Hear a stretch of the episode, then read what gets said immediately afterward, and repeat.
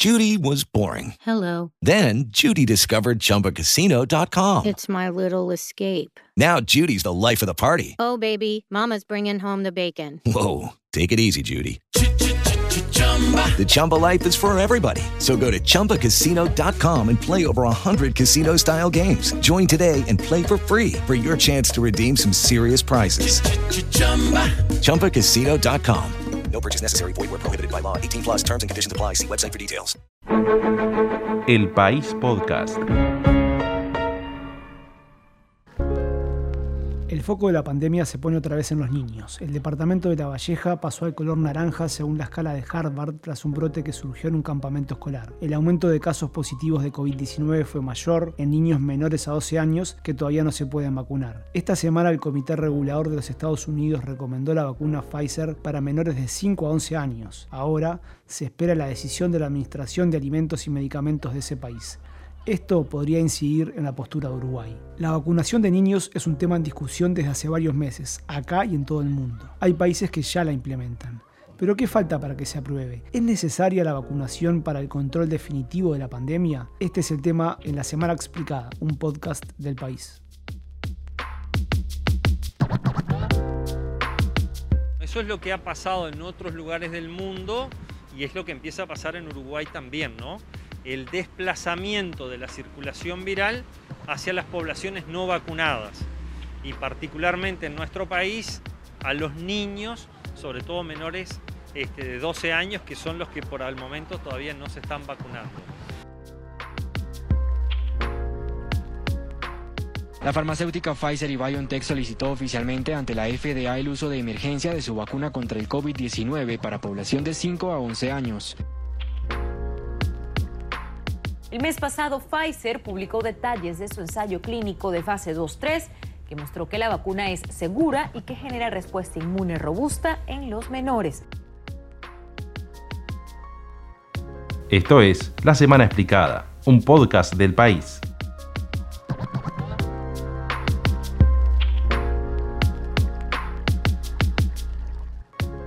Hola, ¿qué tal? Bienvenidos a la Semana Explicada. Mi nombre es Sebastián Cabrera y hoy es jueves 28 de octubre. Como cada semana los acompañamos con un tema a fondo de la agenda y este jueves recibimos a Tomer Urwich, periodista de información nacional del país y que además ha venido siguiendo todo lo que ha pasado en torno a la pandemia desde que empezó esto el viernes 13 de marzo de 2020. Así es, gracias por la invitación. Bueno, Tomer, entonces empecemos hablando de un tema que ha estado en boga en los últimos días, el de los niños, el de los menores de edad, y el caso de La Valleja, donde hubo un brote en un campamento escolar. Lo que te quiero preguntar es, ¿qué porcentaje representan los niños en los casos de COVID actuales? Es bien importante esto que señalás, Sebastián, porque efectivamente, si se mira toda la torta de la cantidad de infectados del COVID-19 en Uruguay, hay un aumento del porcentaje de niños, es decir, de la porción de la torta que implican niños.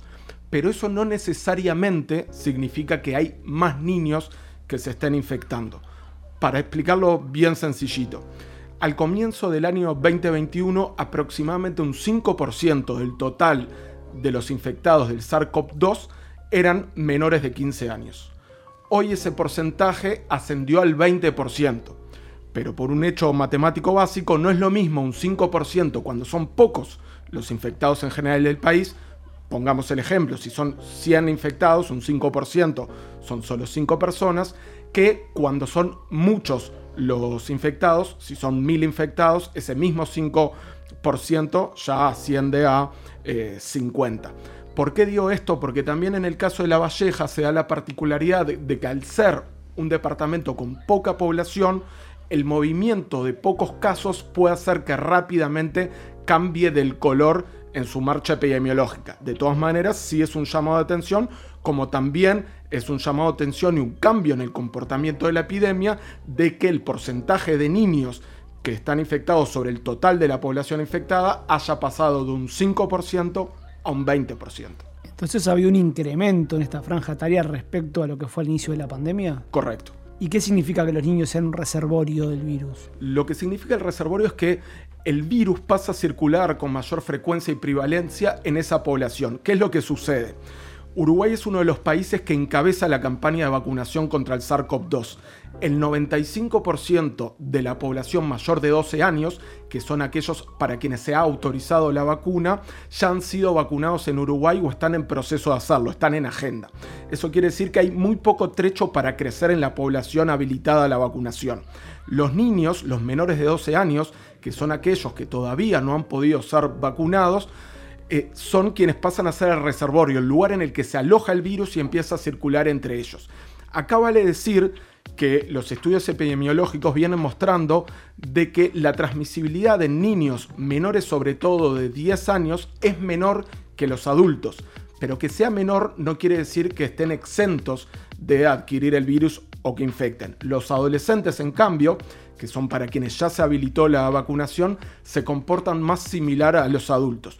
Lo que está sucediendo en Uruguay ahora es el virus pareciera estar bastante controlado a nivel de la población en general, circula bastante poco, sin embargo en los niños pareciera estar circulando un poco más que lo que lo venía haciendo en otros momentos. Todos conocemos casos de escuelas, liceos, donde surgen, casos positivos de COVID-19, hay brotes y esto provoca una serie de medidas, por lo pronto cuarentenas que afectan a familias y que dificulta las cosas, dificulta el trabajo en los centros educativos. ¿Cuál es la situación actual hoy en la enseñanza tanto pública como privada? Luego vamos a ver de, cómo incide el SARS-CoV-2 o de lo que se sabe que incide en los niños, que adelantando por lo general es bastante leve la infección.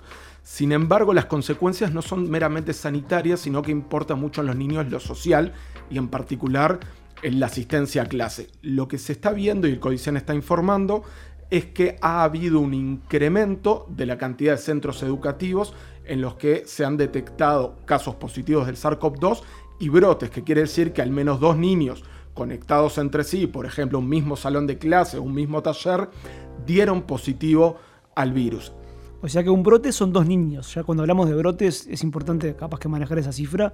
Mm, son dos alumnos. Técnicamente un brote se define como que a partir de un mismo lugar o de un mismo vaso concuminante, al menos dos sujetos, dos personas, pueden ser niños o no, dan positivo a, un virus. Puede ser desde un brote por, por una infección de, de, salmonela en un tema alimentario o puede ser en este caso al, al virus del nuevo coronavirus.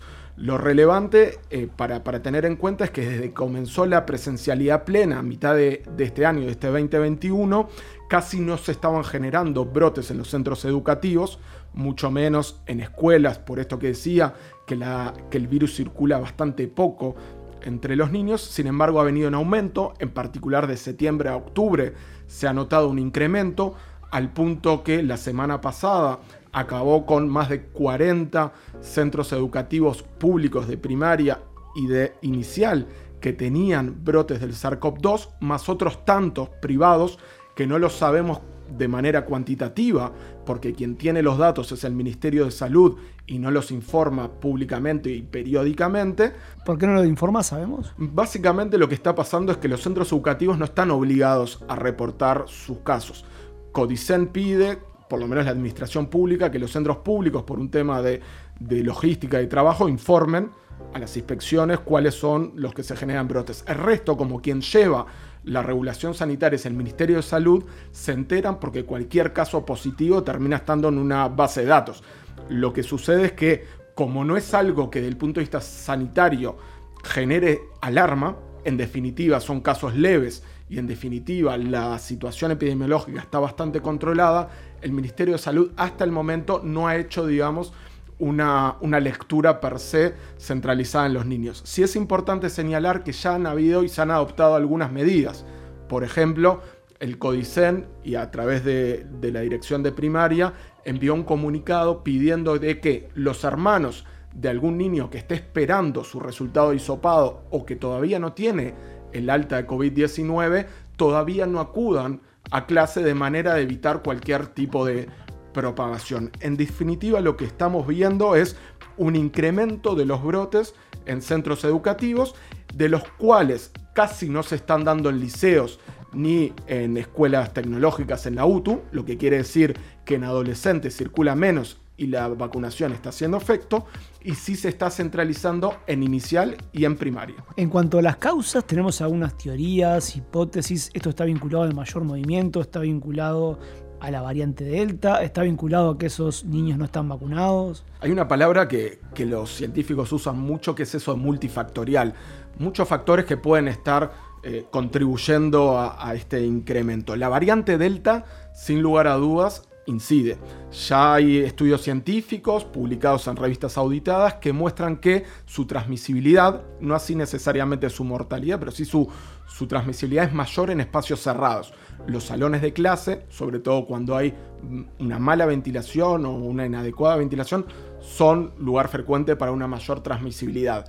Ya ha pasado en Israel, ya ha pasado en Estados Unidos, que se vio que la variante Delta tiene incidencia y ha tenido incidencia en los brotes en centros educativos. Lo otro es que las medidas de cuidado de la población han, ido cediendo, las llamadas medidas no farmacológicas. Nos cuidamos menos, fluimos más, hay menos cuidado de uso de los tapabocas, de las distancias, de los lavados y eso hace que al estar circulando más libremente el virus va a encontrar en aquellos que todavía no están vacunados una posibilidad de colonización, que en este caso pueden ser los niños. Ahora, lo que no ha cambiado, por lo que tengo entendido, y vos me lo confirmarás, es que la gravedad de la enfermedad en los niños mm, existen casos muy específicos, ¿no? Es correcto, a diferencia de otras poblaciones, y en especial de la población más adulta mayor, en los niños se ha visto que este virus se comporta generalmente como una infección asintomática o de síntomas leves, una pequeña fiebre y demás pasajera. Eso no quiere decir, y hay que aclarar, de que el riesgo sea cero.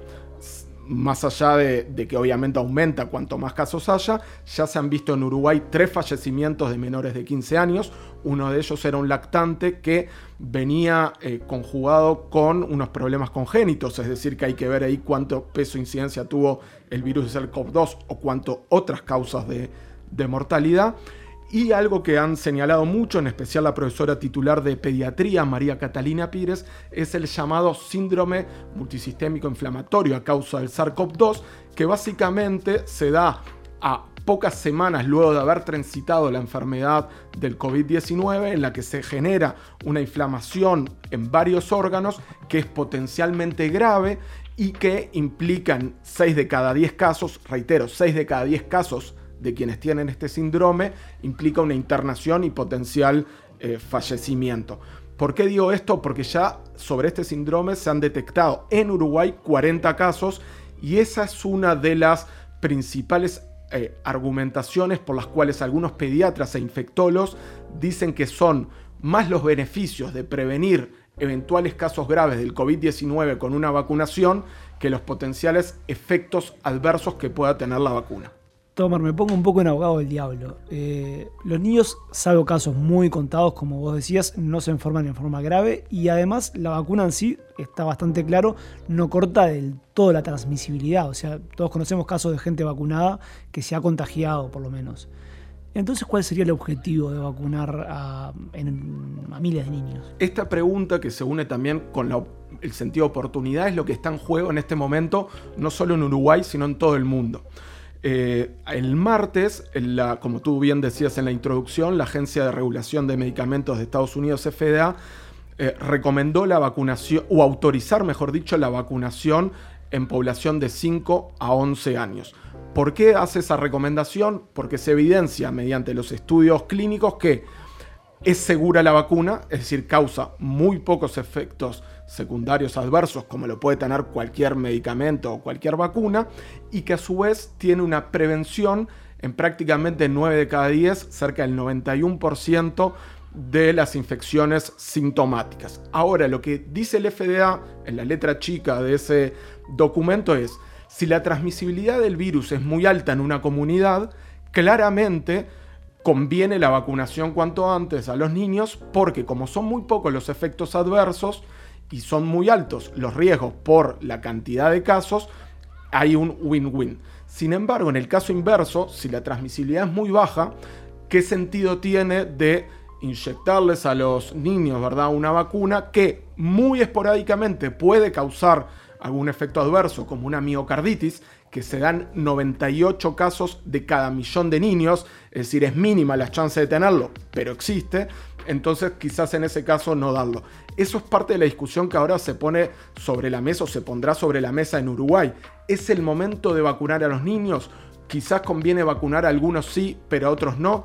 Conviene esperar la llegada del invierno, donde también hay otros virus en juego, como los de la gripe, y por ahí conviene quizás disminuir el riesgo del SARS-CoV-2 son parte de las preguntas en ese sentido. El sentido de la oportunidad siempre teniendo sobre la mesa la variable de que los niños si enferman lo hacen de manera leve, de que los efectos adversos son muy pocos pero existen y de que a su vez los casos graves de COVID-19 son pocos pero también existen. ¿Y qué falta entonces? ¿Qué plazos podemos manejar? ¿Qué va a pasar en las próximas semanas, meses? Ahí va a depender un poco de cuestiones políticas, del sentido de la oportunidad.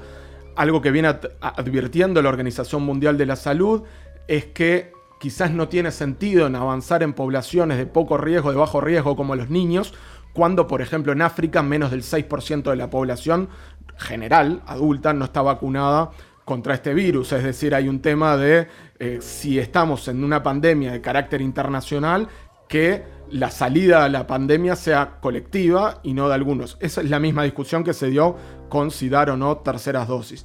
Lo otro tiene que ver con hasta qué punto las vacunas evitan la transmisibilidad y eso me adelanta un poco a qué tipo de vacuna sirve. Por ejemplo, el inmunólogo uruguayo Gualberto González decía esta semana en el diario El País que habría que pensar para los niños en una vacuna que tienda a cortar sobre todo la transmisibilidad. Es decir, tratar de que el niño pueda hacer una vida de niño, ir a la escuela, a los campamentos, a las pijamadas. Y para eso quizás no conviene tanto las vacunas que son muy seguras en los niños, clásicas como virus inactivado, las Coronavac, las Sinopharm, que son las que se dan a niños en Chile o en Argentina, sino ir a vacunas que corten más la transmisibilidad, típicamente las de ARN mensajero. En el mundo, Tomer, ¿qué países ya están aplicando vacunas para los niños? Si contamos el camino de autorización de Estados Unidos, son nueve los países que ya están eh, aplicando la, la vacunación en niños menores de 12 años. Es importante señalar en esto que, salvo Israel, que está vacunando con una vacuna de ARN mensajero como es Pfizer, solo en niños que tienen algún tipo de riesgo específico, en los demás países que se está implementando es con otro tipo de vacunas, las llamadas vacunas clásicas, típicamente virus inactivado, que es lo que hace, por ejemplo, Chile con la vacuna de Coronavac. Chile, por ejemplo, ¿cuándo empezó a vacunar? ¿Sabemos? Chile la autorizó en septiembre y ya hace más o menos un mes que empezó la implementación. Va cerca del millón de dosis implementadas en niños y algo importante para señalar en Chile es que hasta el momento no ha habido banderas rojas, es decir, no hubo ningún efecto adverso de gravedad en la población chilena, lo que es una excelente noticia. La dosis en el caso de Pfizer, por lo menos lógicamente, es menor a la de los adultos. Sí, lo, lo de lógicamente no era tan lógico en su comienzo, fue parte de lo que tuvo que ver con los ensayos clínicos. Tanto los ensayos que salieron de Pfizer, lo que está implementando Israel en la práctica, como esos ensayos los que el FDA dijo que autorizaría, o que, que, está todo dado, recomendado para la autorización de la vacunación en niños en Estados Unidos, es con dosis que son tres veces menos que la que se le da a la población adulta. Es decir, si a un adulto cada una de esas dos dosis, que son dos, dos pinchazos, dos administraciones que se dan con un lapso de tres semanas en el caso de niños, en los adultos son 30 microgramos, en el caso de los niños son 10. Esto trae aparejado un problema logístico, que es que los frasquitos, que se llaman viales, en las que vienen las dosis en Pfizer, para adultos permite que cada frasquito salgan 6 dosis. Es decir, es un 1,8 eh, de los cuales 0,3 es lo que se inyecta. Ya es muy difícil para los vacunadores tratar de obtener ese líquido para esa dosis tan pequeña. Mucho más difícil es si se va a obtener tres veces menos de cada dosis, lo que hace pensar en, uno, tener que comprar jeringas más pequeñas para poder obtener una eh, cantidad más precisa, o que los laboratorios fabriquen eh, viales o dosis de distintos tamaños en los que ya esté más preparado la, la dosis, que sería lo más fácil para los niños. Lo que siempre tiene que ver en juego un tema de costos, ¿no? Si se parten más dosis. La clásica se abaratan costos. Si se van a comprar nuevos frasquitos con nuevas eh, disposiciones de, líquido, ahí ya pueden encarecer los costos. Tomer, entonces, en conclusión, ¿qué podemos esperar para Uruguay? Uruguay todavía no ha dado paso a que se expida el comité asesor de vacunas. Ese va a ser un paso clave. Lo otro es ver si se vacunan a todos los niños, a toda la población, o se hace algún tipo de división, que puede ser por los riesgos que tenga el niño o bien por una cuestión de género. ¿Por qué digo esto? Más que de género, de sexo. ¿Por qué digo esto? Porque se ha visto que los efectos adversos de la vacuna son más frecuentes en los varones que en las niñas. Entonces puede que una opción sea vacunar primero a las niñas, cuyos efectos son bastante más marginales, y luego a los pares varones, o dar la oportunidad a los padres que sean ellos los que decidan qué hacer y cuándo. Tomer, vamos a ver en qué termina esta historia. Desde ya muchas gracias y te volveremos a convocar en algún momento. Gracias a ustedes. Muchas gracias a quienes nos escucharon hasta acá. Los invitamos a dejar sus comentarios en podcast.alpaís.com.uy. Si quieren seguir escuchando podcast en el país, encuentran a tu salud y más episodios de la semana explicada en podcast.elpaís.com.uy, en Spotify y demás plataformas. Gracias a Rosalía Sousa en la producción y a Uicast en la producción técnica. Hasta la próxima semana.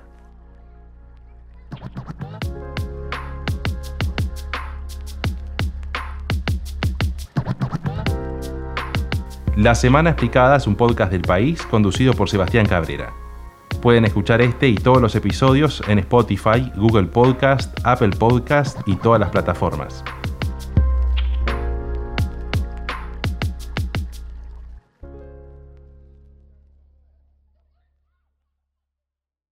Judy was boring. Hello. Then Judy discovered ChumbaCasino.com. It's my little escape. Now Judy's the life of the party. Oh, baby, Mama's bringing home the bacon. Whoa, take it easy, Judy. The Chumba life is for everybody. So go to ChumbaCasino.com and play over 100 casino style games. Join today and play for free for your chance to redeem some serious prizes. ChumbaCasino.com. No purchase necessary. Void where prohibited by law. 18 plus terms and conditions apply. See website for details.